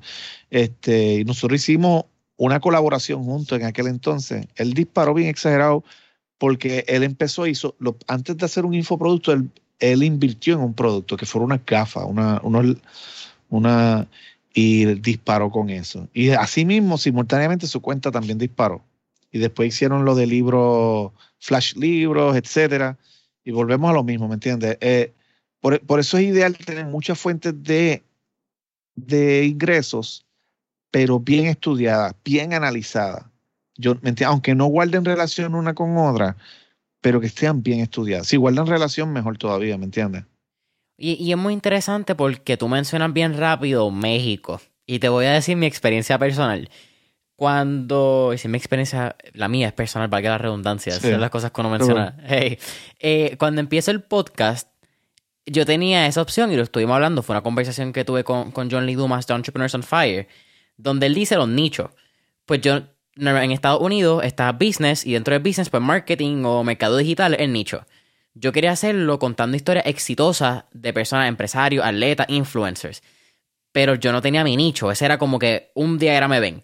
Cuando añado y hablo con él, pues, pues español es mi nicho. Eso es suficientemente niche down dentro de podcast para tú crearlo, en mi opinión. Hasta que de momento me ponga a ver quiénes son estos influencers en México. Y me topo con un Diego Barrazas de Dementes. Me, toco, me topo con un Oso Traba de, de, Cracks. Con Roberto Mantínez de Creativo. De momento está Rorro Chávez. Rorro eh, Chávez creo que que tiene su podcast. Eujoyer, tú lo mencionaste. Que si Diego Deifrus. Tenés una Luis Ramos, libros para emprendedores. Claro. Tremenda entrevista la tuya, by the way, con Luis Ramos. Muy buena. Súper, súper, súper. Panita, nos fuimos, yo lo, visité casi a su casa, pues fui, yo llegué a ir a Puebla a, conversar con él y estuvimos un día ahí dándonos un par de beers. y eh, honestamente, cuando tú lo ves, tú dices, te sorprende, coño, tú eres bien alto, o sea, mide como 6'4 por allá. y es bien grande. Yo es bien alto. Nunca me imaginé que fuera tan alto. Pero un individuo súper brillante. Y, el podcast de él para mí es, de mis favoritos gringos y hispanos, de mis favoritos. Bueno, pues, y, exacto, cerramos mismo con, con, Luis de Libros para Emprendedores. Es una gama de, de creativos que están dándole al podcast de verdad pero por alguna razón en Puerto Rico no lo consumimos, pienso yo. Es, como que un mundo completamente anejado. Mira, nosotros nos pasa algo bien parecido a, Paraguay. Eh, yo cuando estuve en Paraguay, Paraguay, Paraguay nace de, de como con una tribu, vamos a ponerlo así. Eh, eh, ellos, ellos estudian en la hasta en la universidad guaraní, que es el lenguaje de sus nativos. Este, y mencionan, tú puedes escribir cuál es el país hispano más raro y mencionan que los paraguayos son los más raros. Honestamente, yo, yo di dos talleres allá en, en Paraguay. La gente más hermosa, te lo digo, me trataron y Paraguay se parece mucho a Filadelfia, en no sé, un aspecto. Este, y, pero a mí me trataron brutal, eh, súper cariñosa la gente, una cosa exagerada. Este, pero, ¿qué tú conoces famoso de Paraguay? Nada. ¿Me entiendes? Nosotros sabemos más de Venezuela que de Paraguay, cuando la política de Venezuela es totalmente distinta a la nuestra. Pues el Poricua pasa por desapercibido en muchas cosas con Latinoamérica. Y, yo digo, si el puertorriqueño supiera lo que nos perdemos, porque honestamente a nosotros nos tratan mejor que en Estados Unidos. Eh, si tú vas a México, tú vas a Colombia, tú vas a Costa Rica, para, Panamá, tú vas y sienten que nosotros somos rockstars. Te tratan como... Es más, mira, algo tan sencillo. Vete a República Dominicana y dime si los dominicanos no tratan a los boricuas como si fuéramos estrellas nos aman. Tú eres Bori, ah, mira los Bori Bori, nosotros queremos mucho los Bori Bori. Yo fui a Cuba en mayo pasado, perdón, en mayo del antipasado. Yo estuve en Cuba y, y en Cuba era, nos traen como reyes. Yo nunca he ido a Estados Unidos y me dicen, you're from Puerto Rico. Oh my God. Like, como que, I'm so happy to see you. No, nunca ves nada de eso. Pero nosotros se la tenemos eh, se la mamamos a los gringos. Este, pero tú vas a Latinoamérica y pasa eso. Pero algo bien peculiar pasa, que descartando la música, no saben nada de nosotros. Porque nosotros, aunque nosotros no pensamos eso, nosotros vivimos aparte de ellos. Tú le mencionas de para a, alguien de, de, Guatemala, de México, ellos saben todo lo que está pasando en la televisión, en la política. Digo, no necesariamente todo, pero tienen con qué sostener una conversación sobre, sobre sus países, o ya sea de la lucha libre, o ya sea de, algo. Eh, y, y, te digo, hay mucho cariño. Los, latinoamericanos, eh, te lo digo, tú, tú gozas. Un día esto viaja, hermano, y gózate un, viajecito por allá y te vas a recordar de lo que te digo. te, nos tratan como, como reyes, mano, como reyes. Y, y nos tienen vaciloncitos también, ¿sabes? Un ejemplo, eh, yo me acuerdo cuando estaba en Perú, me dijeron, a mí me encanta cómo tú hablas, y yo, ¿y cómo yo hablo? Porque el que tiene acento, en mi, en mi mente, el que tiene acento eres tú. Y yo, tú hablas como los reggaetoneros, mano, a mí me encanta eso. Cositas así, eh, cosas bien impresionantes, pero, pero ricas a la vez, y, honestamente hay que darlas son cosas que uno se disfruta y, nosotros vivimos aislados de lo que es Latinoamérica y nosotros podemos aportar tanto. Este, inclusive yo antes pensaba, la primera vez que yo viajé a Latinoamérica fue a México y fue con mi esposa cuando estábamos de Jevito y yo juraba que eso era un lugar súper pobre, pero que había un par de cosas bonitas. Y cuando yo vi, yo dije, aquí hay cosas que yo nunca he visto en Puerto Rico. Aquí hay tecnología que yo nunca he visto en Puerto Rico. Esto yo nunca lo he visto allá. Este tipo de restaurante, este tipo de hotel, este tipo, esto no lo hay en Puerto Rico. Y este, y yo me di cuenta como que, diatre, tanta mierda que nos meten en la cabeza y lo único que queremos mirar es para los Estados Unidos. Como, como si fuera el único. Un ejemplo, un modelo de economía impresionante que yo vi es, de Holanda. Este, Holanda, la gente se gana la mitad de lo que nosotros nos ganamos en salario. Vamos a poner un maestro acá se gana 1500, pero allá se, van a ganar como 750. Dice, diablo, qué, qué mierda. Pero hacen unas cosas que tú te quedas como que ¡ah! impresionante. Y es que ellos le dan una casa a cada habitante cuando están, eh, ¿me entiendes? Cuando ellos logran independizarse, les dan una casa y le pagan, tú no terminas la universidad con una deuda. Y tú puedes seguir estudiando, puedes irte a maestría, puedes irte a doctorado, este, y tú terminas sin deuda. Y dice como que, coño, no tienes buenos salarios, pero te compensan por todos otros lados, que hasta la larga tú te, te pones a analizar a alguien de allá le sobra lo mismo que le sobra a alguien en Puerto Rico. Porque, ¿me entiendes? Como que tú tienes que pagar casa, ahí se te van 700 dólares, boom. ¿Me entiendes? Ahí tú te ahorras eso. Eh, tú tienes que pagar préstamos, 20 mil otras cosas. Y te pones a analizar como que hay modelos, hay, hay, otros modelos que nosotros podemos estudiar que no necesariamente tienen que ser de, de, Estados Unidos. Respetando el que ya esté pensando que soy que es independentista o algo así, que honestamente yo no voto independentista como desde el 2004, en caso de. Fíjate, yo, creo que este año fue el mejor año del, del Partido Independentista, aunque el número lo fue estadísticamente, pero hasta por candidato. Sí, yo, yo encuentro que Ricky Rosselló ayudó mucho a que los otros partidos cogieran más fuerza, pero honestamente yo, yo pienso de que aunque nos tardemos 12 años más, 12, pues se tienen que, se tienen que morirse muchos de esos viejos, honestamente, que lo que hacen es que votan por colores. Yo tengo casi todos mis tíos, yo les preguntaba, ah, yo voto, yo voto, yo rajé la pava, yo no, yo nunca voto por cualquier otra cosa que no. y tenía otros que me decían, no, chacho, yo soy la palma. Eh, eh, a mí no, hasta que no se mueran todos esos viejos que nunca, que lo, nunca van a entender lo que es separar estatus de no estamos chavos, ¿me entienden? Sí, oye, y yo creo que también es entendible, porque muchas de estas personas votan por eso, porque es lo que han vivido y, en aquella época representaba otra cosa que al día de hoy no representan. Pero eres o eres y es una realidad lo que tú dices, ¿me entiendes? Que falta que ellos se vayan para que podamos realmente hacer el cambio que necesitamos. Sí, bueno. Eh, es, bien loco y es bien triste a la misma vez. Porque uno pensaría desde. Pues yo creo que ahora en Estados Unidos, ¿verdad? Que si estamos mirando, mirando el, norte, ahora todo el mundo está indignado con las papeletas que están encontrando. Que si mira, esto no sirve, la corrupción. Entonces tú, como puertorriqueño, dices, ah, ok. Eso es lo mismo que pasa todos los años. Como que aquí encontramos papeletas en ríos, papeletas en cajas, en todo siempre. Por todos lados, sí, sí. esto es algo, pues, es el diario vivir, mano. A, a, a, veces me irrita, pero, pero pues, pero tengo que admitir que hubo otras cosas que disfruté, como decirle el hecho de que eh, mi país logró sacar un gobernador, ¿me entiendes?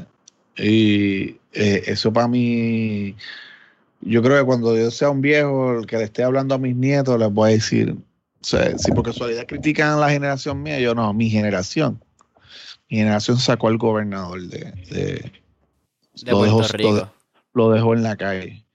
¿Me entiendes? So, so, hay cosas que, que, estoy bien contento de, de, lo que está pasando, pero lamentablemente el, quienes, dos mercados que nunca van a votar analizando van a ser los que reciben beneficios siempre.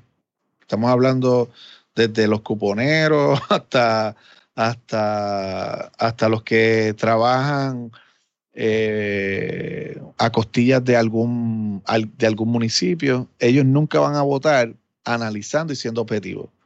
Y los viejos, los viejos son esa generación de cincuentones para arriba, estamos bien chavos, ¿me entiendes? Estamos bien chavos. Son, y son poderosos porque eso les encanta ir a votar. Sí, esos sí son, esos son los que con emoción. Son sus olimpiadas, son sus olimpiadas. Las olimpiadas boricuas son las es la política. Diablo, eso está cabrón, mano. Oye, seguimos ahí hablando un ratito de, de marketing y Latinoamérica. ¿Cuál tú crees que es ese, quizás podemos hablar de tipos, recomendaciones, si estamos buscando crecer nuestras marcas personales como boricua en ese mercado? Porque tú también dijiste, nosotros hablamos cantadito, a veces nos comemos la S, la R. A mí, por lo menos, yo creo que soy una persona que dice, a mí me gusta el acento mexicano, y a veces escucho podcasts mexicanos por eso. ¿Cómo nosotros quizás podríamos usar nuestro cantadito a nuestro favor? No, yo encuentro que el reggaetón, le gusta o no le gusta al que esté escuchando, abrir una puerta para que no, no nos vean extraños, ¿me entiendes? Este, pero sí, mira, algo bien peculiar de los países de Latinoamérica más que nada es que les gusta ver recursos que no sean de su país. Los mexicanos tenían un nombre, aparentemente hubo alguien en poder que era una mujer que y le, y le tienen un nombre a eso, eh, que es cuando tú les y el boricua lo hace con los Estados Unidos, ¿me entiendes? Busca la manera de poder hacer eh, se sienten grandes porque yo tengo algo que es de Estados Unidos o de Europa. No, mi reloj italiano, ¿me entiendes? O cositas así. Pues Latinoamérica también, casi toda Latinoamérica juega mucho con eso. So, vamos a pensar que yo quisiera hacer un evento en Bogotá, Colombia. Eh, yo voy a tener, después de que yo conozca el, el mejor medio para cobrar ese dinero, en caso de que eh, me encuentre con muchas personas que no quieran pagar online, eh, pues entonces yo tengo un montón de oportunidades a mi favor, ¿me entiendes? Ahora, ahora, Eso también puede ir en tu contra. Y yo me acuerdo, esto se lo puede, yo no sé si Emil se acuerda, pues yo sé que entrevistaste a Emil, pero yo no sé si Emil te acuerda. Emil y yo trabajamos unos proyectos juntos, estamos hablando como para el 2006, por allá abajo, cuando Emil era un pili meldita, abierta. Yo cuando yo llegué a visitar Buena Vibra en aquel entonces, y yo veo a todos estos chamacos como de 20 años, 22 años, yo decía, ¿qué, quién, ¿y dónde está el jefe de toda esta gente? Y de momento no, eh, él es el... el y después yo, yo veía a Emil y decía, yo estoy seguro que este negocio es de los papás y lo pusieron a cargo. Yo estaba tan lleno de mierda en la cabeza, ¿me entiendes? De que, un, que, que pudiera haber un empresario tan joven. Y, y después cuando me dijo, Tuco, yo necesito que tú me ayudes a diseñar la página web de Nestlé. Y nosotros hicimos una página web para Nestlé.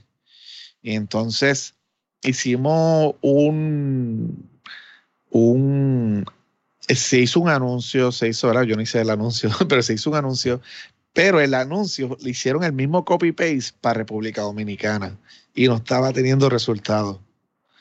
Y está diciendo, no estaré teniendo resultados. Entonces, me yo me acuerdo que Emil buscaron dentro del grupo quién, quién dominara el dominicano, quién dominara la jerga dominicana, para ver si podían meter par de palabras dominicanas. Y entonces decidieron también contratar una, un voiceover dominicano. Así lo, lo, pusieron y subieron las ventas de ese producto. eso también puede ir en tu contra. El entender el mercado, qué interesante. Yo siempre digo eso. Eh, yo siempre hablo de los ocho elementos de una audiencia. Y hay algo que, que, cuando hay gente que me dice idioma, sí, yo sé que idioma es uno de ellos, sí, pero no solo idioma. Es que en el idioma hay una subidioma, la jerga. ¿Me entiendes? En Puerto Rico, si tú hablas con ajo, ¿me entiendes? Eh, cogel, eso es del área oeste, área sur, ¿me entiendes? Este, hay, hay frases, so, e, eso te va a ayudar. Empanadilla pastelillo. Eh, un ejemplo, eh, en estos días estaba viendo un, como un estudio que hicieron, yo no sé si tú te acuerdas de Gigi Ávila. No. No sé quién es. Él era, ¿cómo decir? Un evangelista ese tipo, aunque tú digas, ah, es, religioso, un evangelista, este hombre cobraba 1.200 dólares de las ganancias que él sacaba de su evangelismo. Él hacía más de un millón de dólares en los años 80 y 90 en recogiendo ofrendas. Pero él quería ser el canal más grande de Latinoamérica. La antena de él, que se cayó en el huracán María, ¿verdad? Pero la antena de él era la más poderosa de Puerto Rico y lo que él tenía era su propio canal la más poderosa de Puerto Rico. Su antena podía llegar a Latinoamérica sin problema. Ninguna antena aquí en Puerto Rico podía hacer eso. Ahora las de Telemundo y las de Univisión que están vaqueadas. Pero la de él era tan absurdamente grande. Ahora, ese tipo tenía algo y es que él, él no era tan letrado. Hay gente que dice, no, Chillávila, que era grande. Era grande, pero él no era tan letrado. Él no había estudiado teología, ¿Me entiendes? Eh, muchos teólogos lo critican porque él decía cosas que en su doctrina era, pues él era bien pentecostal MI. Yo no sé si tú has escuchado hablar de, de esas religiones que son como que media medias retrógradas, tengo que decirlo así abiertamente, son medias retrógradas. Es como que eh, todavía piensan de que si tú tienes un uniforme puesto, te vas a ir al cielo. Como que el cristianismo es como un uniforme. ¿Me entiendes? Eh, eh, no te puedes hacer la ceja, no te puedes afeitar las piernas, que si vende mierdas de eso. Sí, me ortodoxa. Sí, sí, sí. Eh, verlo como, como que algo ortodoxo. Pero es retrógrado, la mentalidad, o ignoran la higiene, con que hay gente que realmente lo que quiere es tener mejor higiene, pues chava, que se chave si a ti no te gusta, si yo me afeito o no me afeito, ¿me entiendes? Este, pero Gigi Ávila, y aquí es donde quiero entrar, en caso de que a alguien no le gustó toda esa entrada que acabo de hacer ahí, Gigi Ávila la pegó en Puerto Rico con los jibaritos del centro de la isla, porque ese tipo sabía hablar el lenguaje de ellos. Él era otro jibarito, pero sabía de negocio. ¿Me entiendes? Gigi Ávila fue Mr. Mr. Fisiculturismo cuando él era joven, pero ya después de adulto entró al, evangelismo, etcétera. Ese tipo, él podía decir martes, miércoles, jueves y decir sábado, él tenía campaña. Y él tenía, él tenía ya organizado. Mañana estamos en Arecibo y esos papeles estaban ya firmados para con su sonido, con el, con todo, ¿me entiendes? Todo, todo el, el, operativo que llevaba, los ujieres que iban a estar atendiendo, todo eso estaba set. Pero decir que ese hombre podía tener tres meses seteado de eso, de pueblo tras pueblo, tras pueblo, tras pueblo, tras pueblo, tras pueblo. Y ese, ese hombre sabía de negocio bien brutal. Pero lo más genial de él, y por eso fue que la pegó, él era la voz del pobre, del jibarito, de, porque cuando tú lo escuchabas predicar, tú sentías ese cantadito de, del, del, centro de la isla. Y este, que es especial. Por eso yo te digo, la jerga es idioma, es un idioma. Por eso tú, si tú le, le dices a, Héctor Marcano intentar a llegarle a los reggaetoneros, hablándole como un reggaetonero o como un trapero, no lo va a lograr. ¿Me entiendes? Y intentar venderle algo a ellos, ahora dárselo a, cualquiera de estos traperos, a, ¿me entiendes? Dile a Noel, vende esto, que se lo íbamos a dar a Héctor Marcano, pero queremos que lo venda tú. Como él sabe el, idioma, la jerga de su público, el, idioma, el idioma juega un papel. Puede que juegue a nuestro favor, puede que juegue totalmente a nuestra contra, ¿me entiendes? Hay alguien que, yo lo había mencionado recientemente en el podcast, pero yo creo que ese es exactamente lo, el, uno de los beneficios más grandes quizás tuvo su personal brand y su figura, y fue Félix Tito Trinidad. Yo creo que la jerga que tenía Tito es lo que hizo a Tito. Era gran boxeador, yo no estoy diciendo que, era una mierda porque sabemos que tenía una buena pegada y que él sabía moverse. Pero igual era Coto, no get me wrong. Pero Coto no tenía la jerga que tenía Tito. Y Tito era el del pueblo. El del pueblo. Tito representaba al pueblo. Coto, yo estoy seguro que Coto debe ser humilde. Yo estoy seguro que Coto también tiene que tener causas benéficas que esté ayudando, ¿me entiendes? Eh, eh, él debe ser una figura. Lo, lo, único también es calladito. Tito, Tito, todo el mundo lo regaba. Este, de hecho, mi, mi, mi Tito, yo lo conozco de la infancia porque yo viví en Cupey en, y él vivía en la oscuridad, que eso era en carro eran dos minutos y, jugábamos en la misma cancha de ellos. Este, cuando yo me trataba la pierna izquierda, una vez me pagó el pasaje para ir allá a, tratarme la, pierna izquierda. Este, yo menciona que tengo una prótesis. Ajá. yo tengo, yo, yo, nosotros tuvimos muy buena relación con, con, Tito. Yo estudié con Tao y mi hermana estudió con Tata, que son, Tao es el hermano menor menor de él y Tata es la, la que le sigue. Después está Titi y está. Pues todos tienen Tata, Titi, Tito. Tito. ¿Me entiendes? Tata o Tata, Titi, Tito. Este, nosotros los conocíamos, pues. Eh, eh, y te digo, súper humilde. Pero estoy seguro que Coto era igual de humilde. Pero, Tito tenía ese charm. Que es, es eso, es el. El, el, la jerga, vamos, a verlo de esa manera. Sonaba más boricua, sonaba como que desde aquí el ajo con habichuelas aquí, ¿me entiendes? Igual Héctor, este, Héctor Macho Camacho, los boricuas lo odiaban. Eh, para mí fue el acto más grande de hipocresía el decir, wow, perdimos un héroe. Un héroe que carajo, si tú, si usted, te digo, él subía con la bandera de Puerto Rico y todo el mundo le quitaba, o sea, lo odiaban, él era el villano.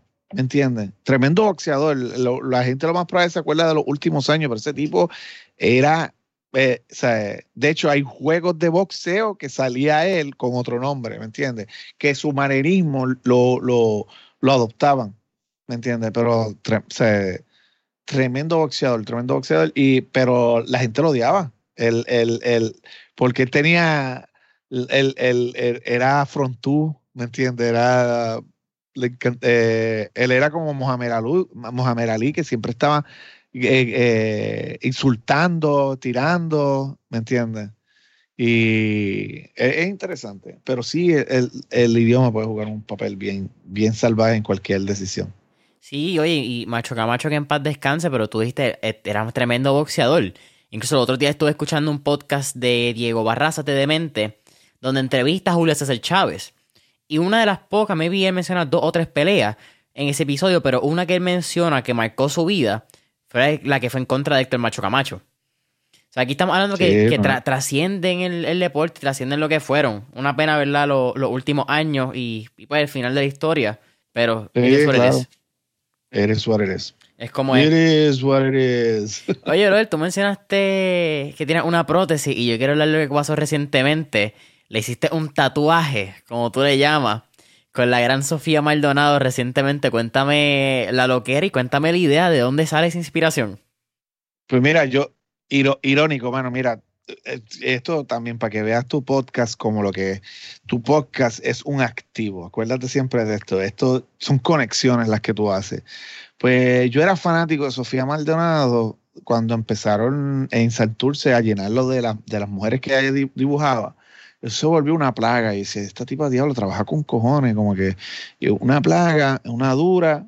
Este, entonces yo una vez vi un carreo de ella. Un carreo es cuando ella viene, guía a todo el mundo a ver estas piezas y las va explicando. ¿Entiendes? Eso fue en el Museo de Arte Contemporáneo e, ese día hicieron del Museo de Arte Contemporáneo una barra completa.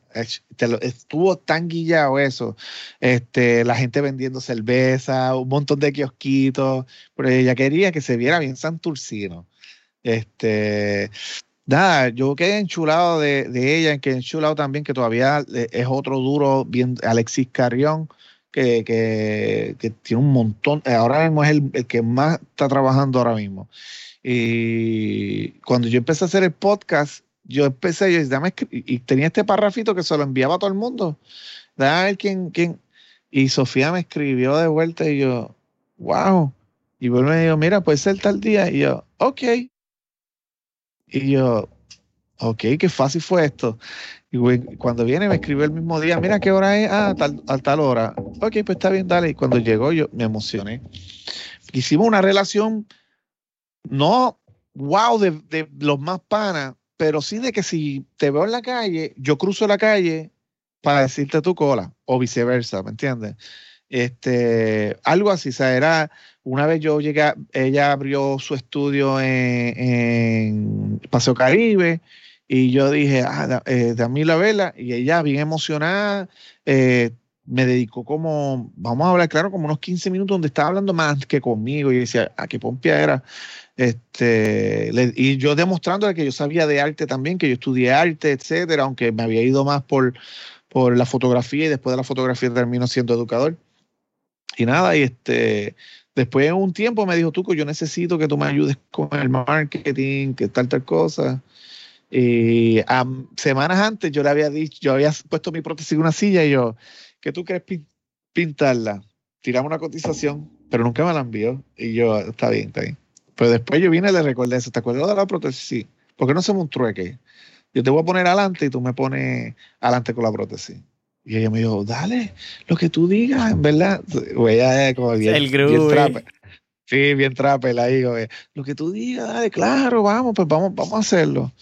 Y nada, me, eh, me la entregó hace como tres días atrás. Estoy bien pompeado. Se ve bien cabrona. Oye, y qué cool que tú mencionas que la conoces antes y, qué loco, by the way, porque la primera vez que yo mencioné a Sofía en el podcast fue en la entrevista de Mil, que tú lo mencionaste ahorita, que la entrevista de Mil salió más o menos para cuando salió el anuncio de ella que hizo el evento, el, el arte de los Latin Grammy. Y que tú la conozcas de antes, una loquera, ¿me entiendes? Es como que, diablo, sabes que yo te vi crecer y yo te vi llegar aquí, mano. Como eso es un feeling bien cabrón cuando tú ves que la gente logra el éxito y gente que tú conoces como que lo logra, es como que diablo, ¿sabes qué? Felicidades, yo vi el, el joseo que le has dado. Sí, mano. y más los artistas plásticos de aquí, coño, eh, se, tienen que tirar casi una década de, de, casi artes vandalizados, ¿verdad? De vandalismo para poder pegarla y después te den el respeto que tú mereces, ¿me entiendes? Y, pero te digo, tengo que admitir eh, eh, eso pasó de esa manera y me, pompea. Este, me ha pasado con Juan Salgado. Eh, yo tengo un par de tatuajes del estudio de él, no de él. Y Juan Salgado en estos días hemos conversado, todo porque siempre él me decía, yo me acuerdo que tú trabajas un estudiantil de arte y, que él compraba las pinturas.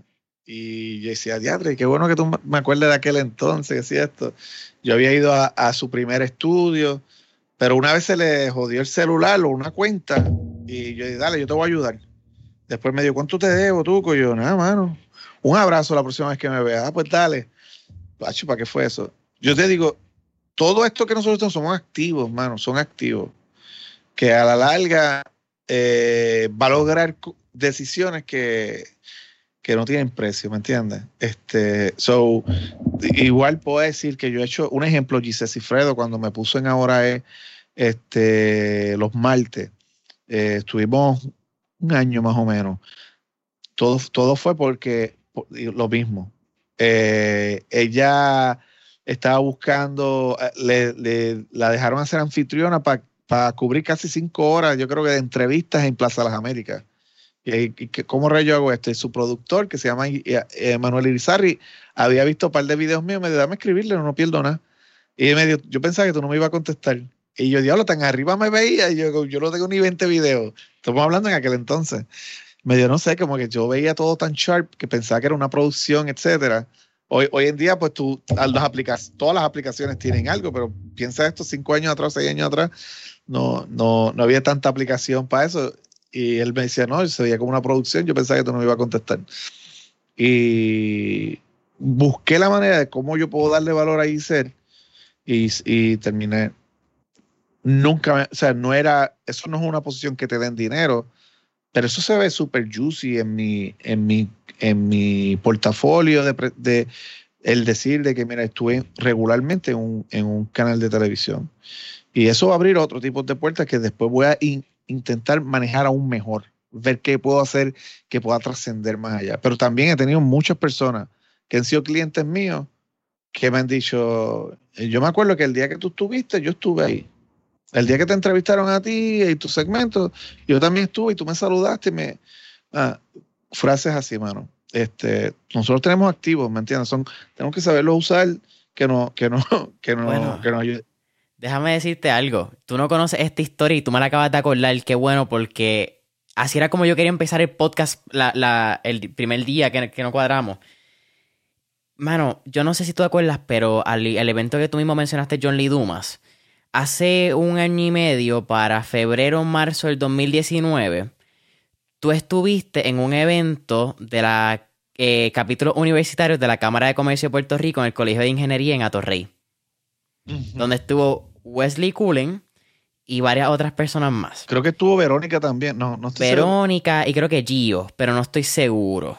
Sí, Gio estaba, estaba Gio, estaba yo, Verónica, Wesley Cullen y, y, un muchacho que yo nunca había visto, pero me cayó cool también, que fue el Cabrio. Ok, pues a, a, mitad de evento yo subí a Tarima a hablar de escenas empresariales, el evento que te comencé. Y aunque tú y yo nunca hablamos, cuando tú te fuiste, yo traté de interactuar, pero tú estabas con prisa y tú me dijiste estas palabras. Tú me dijiste, no te preocupes, nos vamos a volver a ver y vamos a hacer catch up. Y aquí estamos hoy. Qué interesante, hermano. Loco. Y, no, y, y, que conste que esto está pasando ahora. Tú no sabes esta historia, no es nada.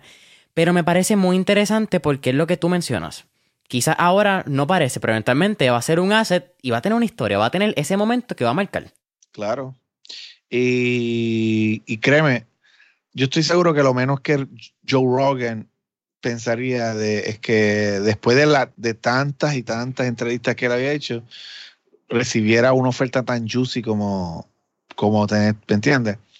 Él tenía un activo que no cobraba por eso. Él, él, hacía sus presentaciones, tenía sus anuncios que él hacía, este, pero él tenía también sus otras plataformas, ¿me entiendes? Como decir, el, él era comediante y hacía su, sus, como decir, sus presentaciones, que tiene uno en Netflix, este, y lo del UFC, que él también salía de host ahí.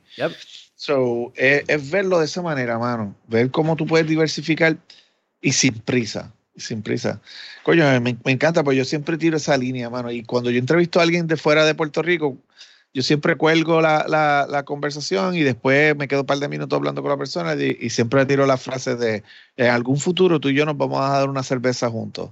Y yo, y si no bebes, pues un pasito de leche tú y yo mi cerveza. Y, y, terminamos riéndonos, pero ya yo he tenido como seis casos donde me di, me di la cerveza con la persona.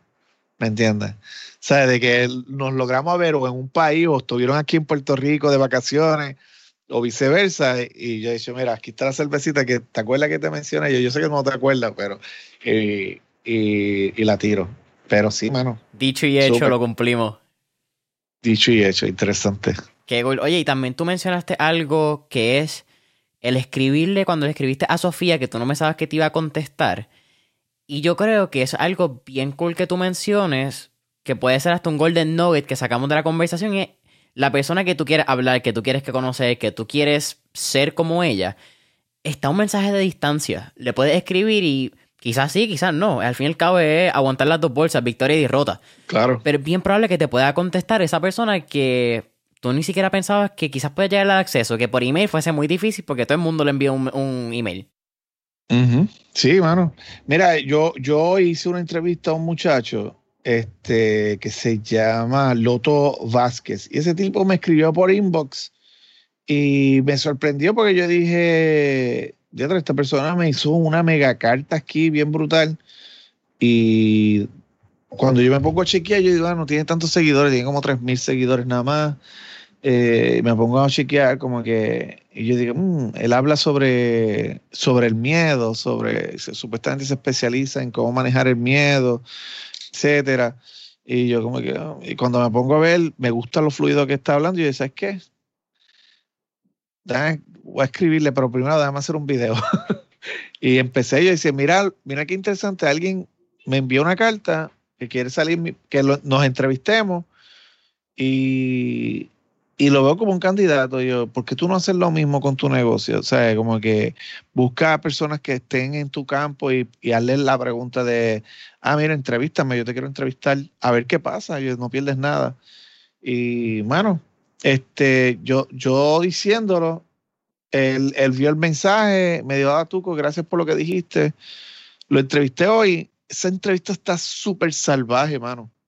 Él descubrió un montón de cosas. El tipo fue hasta monje. Y fue hasta monje, supuestamente 12 años, algo así, este, porque él quería buscar lo que él llamaba la felicidad y él no la encontraba. No sé si era depresivo, entre otras cosas, pero ahí partimos, mano, y seguimos hablando y encontramos un montón de cosas bien interesantes dentro del tema. Y, mano, lo encontré bien, bien, bien, bien valioso, bien valioso. Oye, voy a estar pendiente entonces a esa entrevista. Eso... Te va a gustar, literalmente te va a gustar. Hay muchos temas, un ejemplo, cuando tocamos el miedo, si, qué, qué, hacer, este, no te voy a decir qué rayos fueron las conclusiones que llegamos, eh, pero hubo, hubo, hubo un par de decisiones, pero la parte del monje, de hecho, si tú entras, el tipo sale hasta nu en su cuenta de Instagram, o sea, eh, eh, tiene hasta una estrellita, yo diablo de un monje a, a, y, y, hasta se lo dije, y yo, espérate, espérate, tú saliste hasta un, te hiciste hasta un desnudo, y yo, papi, yo soy libre, yo no soy ni hermoso ni nada, soy libre, y yo, what the fuck, y yo, pero todo el mundo tiene una historia bien interesante, hermano, pero sí son cosas que, que, que uno descubre. Oh, Oye, tú, aquí estamos, ya terminamos mentores en línea. Al final siempre hacemos tres preguntas, un poco más relax fuera de negocio. Vamos. La primera, si nos pudiéramos montar en este viaje Back to the Future y estar en un DeLorean, ¿a qué época, década o periodo histórico te irías y por qué? Diadre, periodo histórico. Bueno, qué interesante. yo creo que intentaría ir al futuro, porque me encantaría ver qué hay de tecnología nueva, porque yo soy bien techy, a mí me encanta todo. Este, pero de igual forma, si fuera a ir al pasado, yo creo que no, sé ni, va, ahí me, ahí me pillaste como que, eh, es que yo que Puerto Rico tenía que ser tan deprimente en esa época, pero si fuera yo a ver algo de mí, más joven, yo creo que yo, yo intentaría visitar, visitarme a los 24, 25, yo, yo llegué a pasar por una, una etapa donde llegué a vivir hasta en un carro y este y simplemente decir papi esto va a ser un como que, porque nadie, yo no tuve el consuelo de nadie en aquel entonces. Y nada más simplemente como para motivarme, papi, tú, tú no tienes ni idea de lo que tú vas a hacer. En un futuro tú vas a hacer, ¿me entiendes? O sea, como que nada más motivarme, porque en aquel entonces para mí eso fue demasiado fuerte, demasiado fuerte en, en todos los aspectos, desde familiar, desde la congregación que yo, yo pertenecía, pues en aquel entonces iba a la iglesia este, fue como bien fuerte, bien fuerte. Y decir como que estoy en este carro durmiendo aquí. No, y después las bombas que surgían luego con que, ah, que yo no me consideraba deambulante, Pero mucha gente decía, tú, no, yo he escuchado de que tú estás deambulando. Y yo pedía, yo te podía, si yo te veía, te iba a pedir que me pagara el almuerzo, a ver si podía, porque tenía hambre. Pero yo no me consideraba deambulante, pero es decir, yo, la gente me dice deambulante cuando yo soy un estudiante universitario. Eso a mí me chocaba también. O decir, ah, muchos de mis amistades se están reuniendo para ayudarme. Eh, eh, y sentirme en esa de, ay, desde factores de vergüenza, etcétera. Yo iría nada más para darme un consuelo. Tú lo con calma, ahora tú no lo entiendes, pero tú vas a ser alguien bien grande. Tú vas a ser alguien bien, bien grande. Tú vas a hacer cosas bien impresionantes con futuro. Colo con calma. Wow, no, no, no sabía esa parte de tu historia, mano, y, gracias por, por abrirte a compartirla. Yo creo que eso requiere mucho. Yo, yo tengo tres historias fuertes una, una de esas es, es esa. Otro, obvio, mi niñez de, decir que yo viví casi en un hospital, 28 cirugías, ¿me entiendes? Yo tuve una que estuve 13 meses de terapia y no podía salir para afuera. ¿Me entiendes? Este, que esa otra. Y mi tercera fuerte, que fue hace como ocho años atrás, es mi papá preso, esa parte. Y, y el por qué, eso para mí eso fue como que una de que yo hice como, como que aquí yo me tengo que vestir de valor, mis hermanos necesita, etcétera. Eso fue una, situación fuerte, fuerte, fuerte también. ¿Me entiendes? Y a veces sé sacarlas a beneficio de que si tú me vienes con excusas de que ah, tú no puedes crecer, tú no sabes por la que yo he pasado, yo sé sacarlas y, y presentártelas para decir, no me vengas con mierda, ¿me entiendes? Chúpate los mocos y vamos, vamos para arriba, vamos, vamos, vamos a continuar. Vamos para adelante. Hay que picar caña, mano. Hay que hacerlo y, trabajo fácil lo dejamos para otro día. Wow. Eh, segunda pregunta. Tenemos un playlist en Spotify que se llama Mentores El Inner Playlist, donde tenemos todas las canciones que motivan y pompean a nuestros entrevistados. Así que con eso dicho, ¿qué canción motiva a Tuco? Quizás antes de una conferencia, antes de... Yo tengo una, yo tengo una que la, la, cuando yo me casé, el vals que yo bailé con mami eh, fue esa canción que ni siquiera es una canción para bailarla en vals. No sé cómo se llama la canción, pero creo que se llama This Is Me de, de la, película The Greatest Showman. Ajá. A ver si se llama así, This Is Me. Exacto, This Is Me. La canta Kiala Settle que es la gordita de la película. Esa película a mí me hizo llorar, pero bebiéndome las lágrimas un montón. Y esa canción es, es, esa, esa canción soy yo, mano. Esa canción, eh, eh, ahí trata como que cuando la, cuando la gente siempre quiere dejarte abajo, eh, este, obvio, le dan como con una connotación media espiritual, como decir, este, se puede caer los árboles y formar una tormenta y pero viene y dice, yo soy valiente, yo soy grande y esta es la persona que yo decidí ser. So, este soy yo. Como que, y hasta cierto punto cuando dice, este soy yo, es como decir, respétame. ¿Me entiendes? Y esa canción está bien intensa. Mano, sé la canción, sé la película, no la he visto, pero es la segunda persona que me dice que está cabrona. Así que creo que, verla. Me lo dijeron como seis personas y yo dije, ah, es que yo veo eso y tiene que ser una película bien religiosa, como que al final te va, como que busca de Dios o algo así. A mí no me, honestamente, ese tipo de película a mí no me gusta, este, como decir, este, Firehouse era otra, que era muy buena, pero decía, yo no soy ese mood. Lo respeto, te digo, pero yo no soy ese mood. Cuando, pero decía, no, no tiene que ver nada con eso, no tiene que ver nada con eso, es más como de superación y, yo la voy a ver. Cuando yo empecé a verla, ya como a los 40 minutos, el, primer llanto ahí, y yo ahí, no puedo.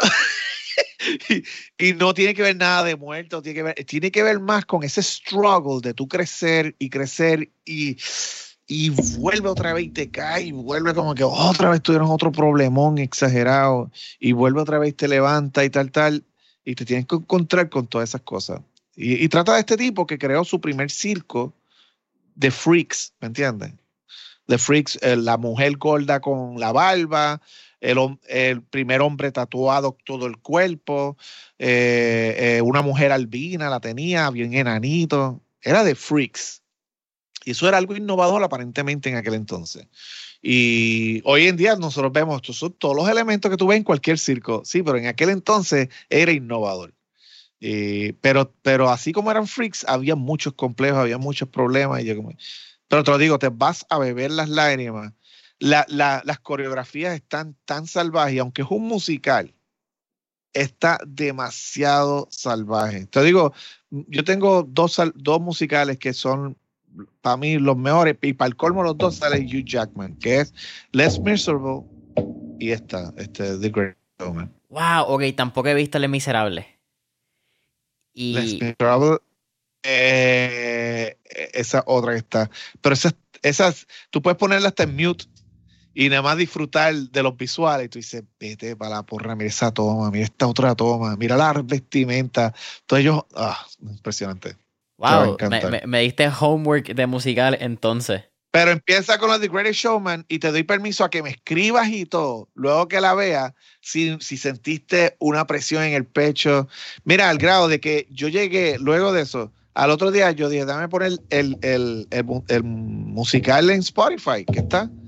Y cuando llegó la canción de This Is Me, me empecé a llorar. Y llamé a mis hermanas, yo, ah, acabo de ver esta película y parezco un pendejo aquí, pero es que en verdad me tiene bien, es bien emotivo. Y después vengo, me estoy hablando con un pana, le estoy explicando la película y otra vez, llorando y, decía, y, él, y, me decía, loco, yo estaba igual, yo estaba igual, esa película está bien salvaje.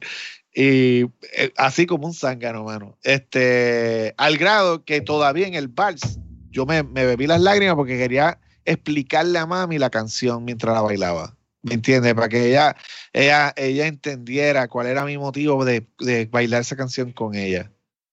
Wow, sí, no, no, eso está. Por ley te voy a escribir y voy a decir, tú que estás cabrón, me bebí todas las lágrimas. Puede que no, pero puede que también sienta como que ese, ese, esa pompeadera. Más, yo te digo, yo creo que yo me identifiqué porque yo he logrado lo que he logrado sin ayuda yo puedo decir eso. O sea, a mí, ahora yo recibo ayuda, porque ahora yo soy un activo, pero antes yo no era un activo, ¿me entiendes? Antes yo era alguien que estaba intentando, tenía una loquera en la mente y, empezaba a desarrollar algo. Pero te digo, yo decir, yo sí me he levantado de, como uno dice, de, de, la ceniza o del piso, del polvo, lo que sea. Yo, yo me, o sea, yo, yo he lo que he no me la o sea, sin excusa alguna. Eh, pero entonces me encuentro en esa canción y yo digo, ¡Eso soy yo! ¡Eso soy yo! Me encanta, brother. Mira, Tuco, tercera y última pregunta.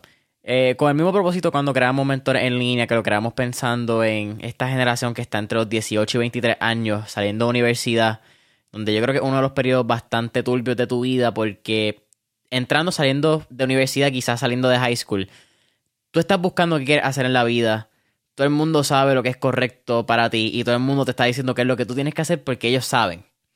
Sí, con eso dicho, ¿cuál sería esa recomendación o tip que tú, Alberto, le darías a cualquier joven que está creciendo, que está buscando emprender, que está buscando qué quiere hacer en la vida? Wow, tengo como varias contestaciones ahí. Número uno, yo pediría, yo pediría, este simple, disfrútate ese proceso, ese proceso está bien salvaje. Te garantizo que de aquí a 30 años todavía vas a estar hablando de ese proceso. Vamos a verlo de esa manera. Eh, yo todavía hablo de, de, de jangueo, de proyectos, de vacilones de la universidad, porque se va a volver tu parte de tu historia y va a ser tu nostalgia. Eso disfrútatela. El hecho de que estés pelado y, y entre par de panas se comieron eh, dos tapitas de, de pan pepín con, con, atún, que eso a veces yo escucho esas historias, yo, papi, yo, yo, estuve en eso, yo disfrútatela. Ahora, lo otro, yo siempre diría esto, la universidad son expertos en muchas ramificaciones, pero son expertos en hacer empleados. Son ten cuidado. Siempre alerta de que no te conviertas en un empleado y no logres ser el máximo de ti.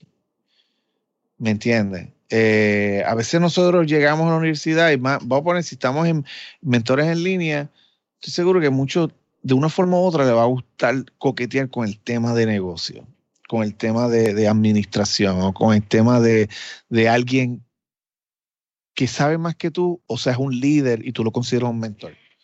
Este, la idea es que tú emules a esas personas. Yo emulo a mis maestros. Pero las universidades crean empleados. Eso yo siempre digo eso, tengan cuidado. Si, ah, yo estoy estudiando administración de empresas. ¿Qué pasa cuando tú te gradúas? Tú vas y creas un resumen para buscar un empleo en administración de empresas.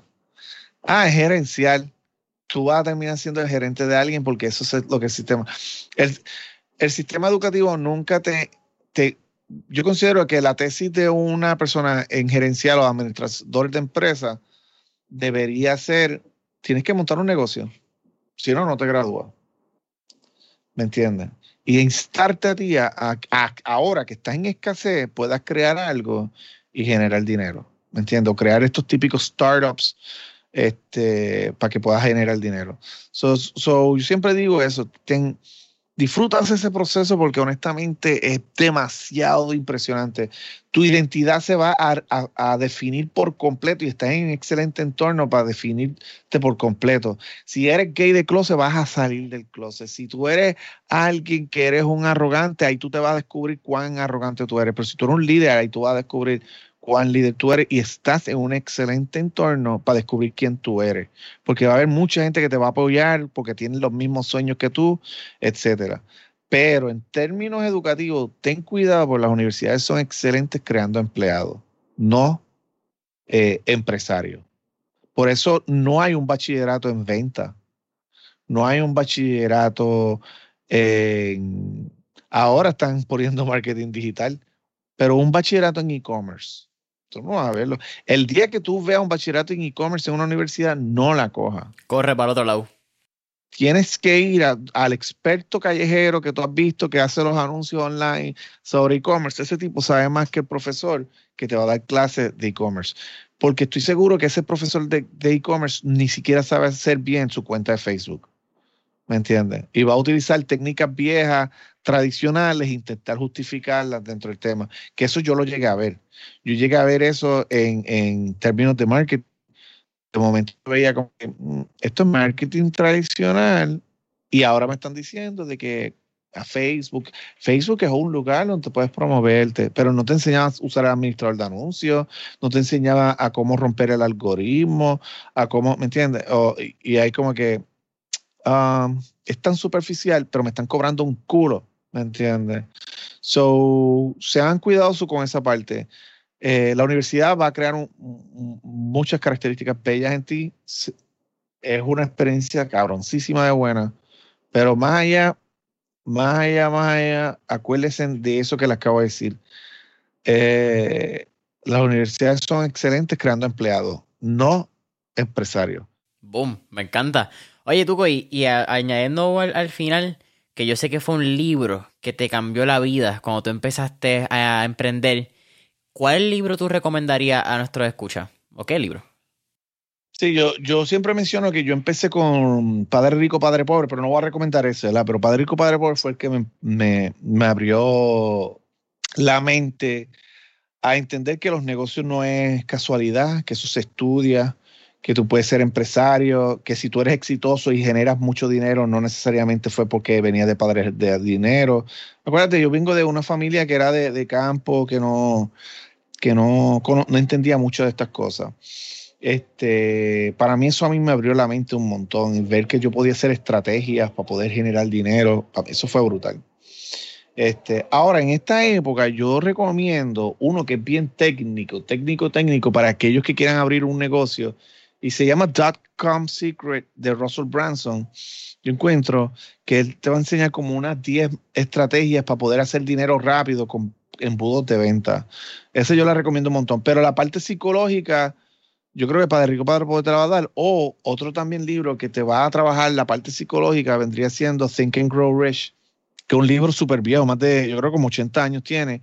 Después este individuo que le dijeron, mira, yo te voy a conectar con todos mis amigos millonarios, tú los vas a entrevistar, pero yo no te voy a pagar por ninguno de ellos, pero yo te voy a dar, te voy a permitir que tú y conozcas una X cantidad de millonarios. Y él viene y dice, pero, pero ¿y, cómo yo voy a llegar a todos esos millonarios? No te preocupes, yo voy a hacer esa parte.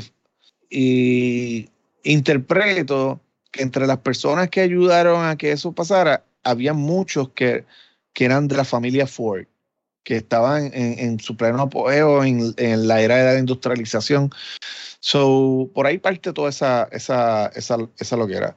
Este hombre entrevista, él se estima que como unos mil millonarios, y él descubrió que había unos patrones en todos ellos.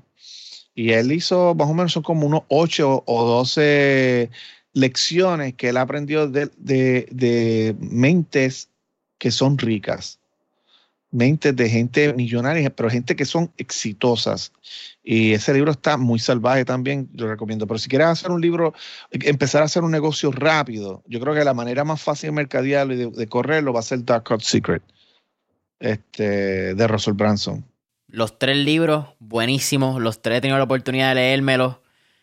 Yo creo que eh, lo que tú dijiste, eh, Think and Grow Rich y entonces Padre Rico, Padre Pobre son quizás esa psicología, esa parte de, mindset, de qué es lo que debemos de hacer. Dotcom Secrets y la secuela que secuela, creo que el, el nombre, que es Expert Secrets, también buenísimo. Dotcom es el rojo, ¿verdad? Sí, ahora hay una trilogía. El rojo, sí, está Dotcom, Secret, que es para poder crear embudos de venta, negocios de, de clientela rápida. Eh, está el otro que se llama Expert Secret, que es para presentar más al modelo. ¿Cómo es que tú te debes de presentar como una autoridad que también está bien salvaje? Y Traffic Secret, que es el último, es de cómo tú conseguir tráficos de personas que te sigan. Y los tres están muy salvajes. Este, a todos los he leído múltiples. Estoy mirando para arriba, ¿verdad? Porque lo, ah, tengo ahí eh, colgando. Lo, todos los he leído múltiples, múltiples veces. O sea, Dotcom Secret lo he leído tres veces, Expert Secret 2 y Traffic 2. Me falta Traffic, ese no, no, lo tengo en la colección, pero ahora que tú lo mencionaste, yo creo que ese es uno de los regalos de Navidad, ya que estamos en la temporada. Sí, bueno, un excelente libro, excelente libro, excelente libro. Te va a gustar un montón. Bueno, brother, como está mencionando, para mí ha sido un placer tenerte aquí en Mentores en línea. Eh, cuéntanos, ¿dónde podemos conseguir YouTube, Instagram, cursos, eventos? Tira para adelante. Bueno, honestamente, eh, recomiendo que visiten mi página o escriban en las redes sociales Tuco Alberto y yo voy a aparecer. Recuerden que Tuco es con K, no es con C. Y me, van a ver ahí que siempre tengo algún proyecto que estoy anunciando en algunos de mis episodios, pues pendiente de esos episodios y observen qué es el plan de acción que ofrezco este, en caso de que quieras dar la milla extra con el contenido. Podcast en todas las plataformas, acaba y emprende. Acaba y emprende en todas las, plataformas. Tengo 145 entrevistas hasta el momento. Y, vamos on fire. Ya la semana que viene vamos a hacer unas cositas también bastante buenas. Boom, me encanta. Familia de Mentores en línea, saben que pueden conseguir a Mentores en línea en Instagram y Facebook como Mentores en línea.